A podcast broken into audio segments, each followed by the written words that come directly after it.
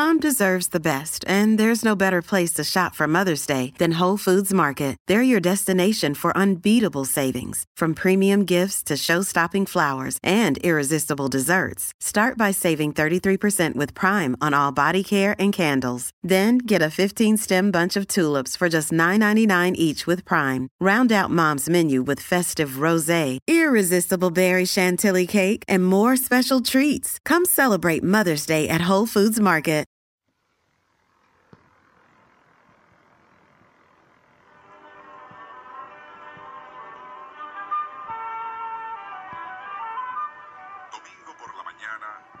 De 1957.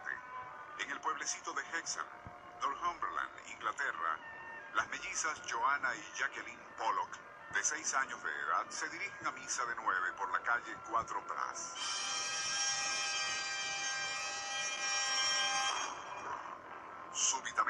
Aparece en la calle un pesado automóvil verde que zigzagueando sin control salta a la acera arremetiendo contra las dos niñas, quienes mueren instantáneamente.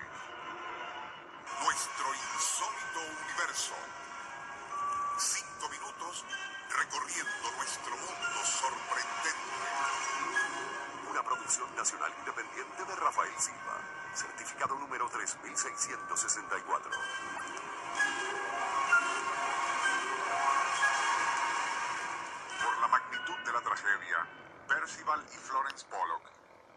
De las mellizas muertas, decidieron abandonar aquel pueblo de Hexham. Exactamente al año siguiente, en mayo de 1958, Florence quedaría embarazada y Percival, su marido, tuvo el presentimiento de que ella daría a luz a otras mellizas. Al comunicar esto a su esposa Florence, ella consideró que era imposible, pues no había antecedentes de mellizos en su familia o la de Percival. Igual opinó el médico que la asistía. El 4 de octubre de 1958, sin embargo, Florence Pollock daría a luz a dos niñas idénticas a quienes bautizó con los nombres de Gillian y Jennifer.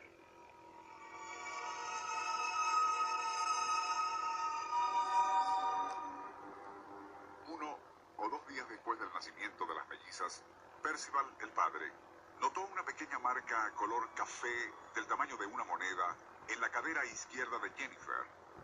Nada extraordinario de no haber sido por un detalle.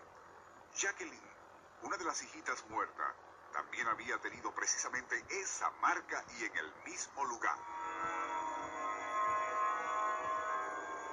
Poco después, Pollock advirtió en la frente de Jennifer una pequeña cicatriz blanca idéntica a una que Jacqueline, la difunta, se había hecho al golpearse con el filo de un balde.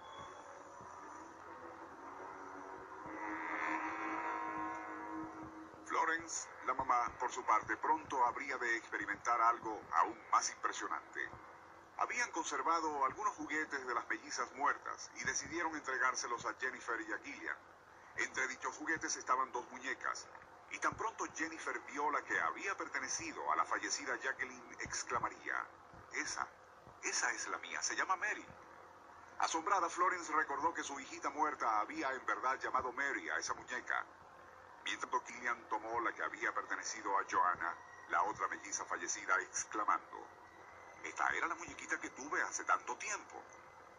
Luego, viendo un trompo que había pertenecido a Joanna, comentó, y aquí está mi trompo. La señora Pollock quedaría perpleja y asustada por algo tan inexplicable, pues las dos mellizas jamás habían visto y nada sabían de aquellos juguetes.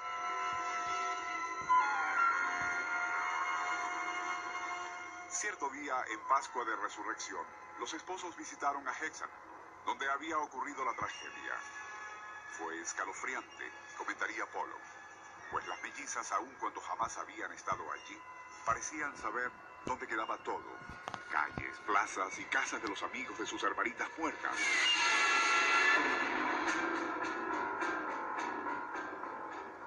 En el día aniversario de la tragedia en que habían muerto sus hermanas, Jennifer y Gillian jugaban en el patio de la casa cuando repentinamente Gillian se quedó mirando a Jennifer al tiempo que le decía asustada, ¿qué te pasa? Te está saliendo mucha sangre por los ojos.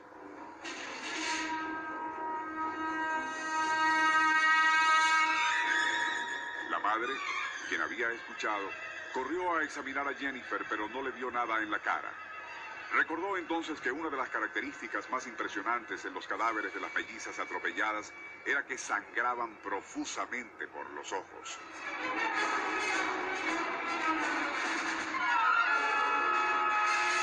¿Coincidencias? ¿Juegos de la imaginación? En septiembre de 1963, el profesor Ian Stevenson de la Universidad de Virginia se interesó tanto en el caso de la reencarnación de las mellizas, como ya se le conocía, que se abocó a estudiarlo fría y detenidamente. Quedó tan impresionado ante la evidencia que llegó a catalogarla de única en los anales de eso que llaman paranormal y que la razón o la ciencia son incapaces de explicar.